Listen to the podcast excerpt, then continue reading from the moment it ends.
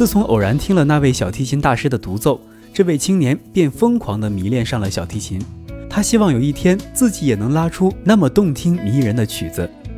于是他倾其所有买了一把非常名贵的小提琴，每天都起大早到公园练琴。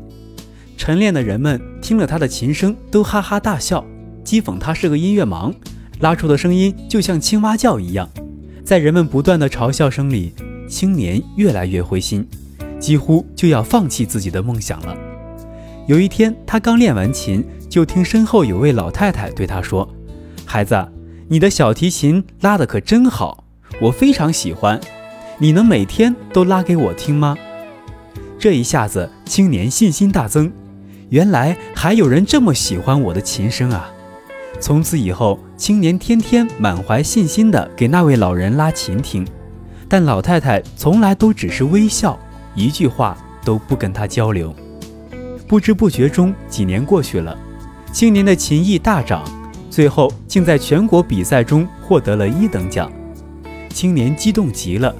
他在公园里跑来跑去，到处寻找老人，想告诉他这个好消息。忽听有人对他说：“你在找那个龙老太太吧？她昨天犯心脏病去世了。”龙老太太，青年一下子呆在了原地。这个小故事告诉我们，并不是因为事情难做，我们才失去自信。而是因为我们自己失去了自信，事情才变得难做。